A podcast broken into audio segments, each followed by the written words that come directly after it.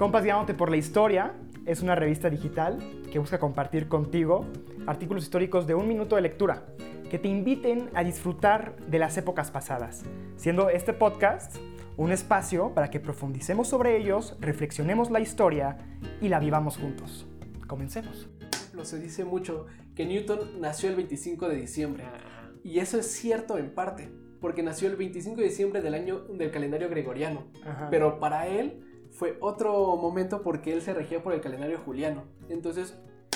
El proletariado, protagonista e inspiración de la revolución bolchevique y del Estado soviético, fue quien sufrió la embestida de la realidad contra las quimeras creadas por la cúpula que dirigía la Unión Soviética. Sin saberlo, después de haber sido capturado, esclavizado y haberse escapado, estaba construyendo lo que es el paso norte de la ruta de la seda.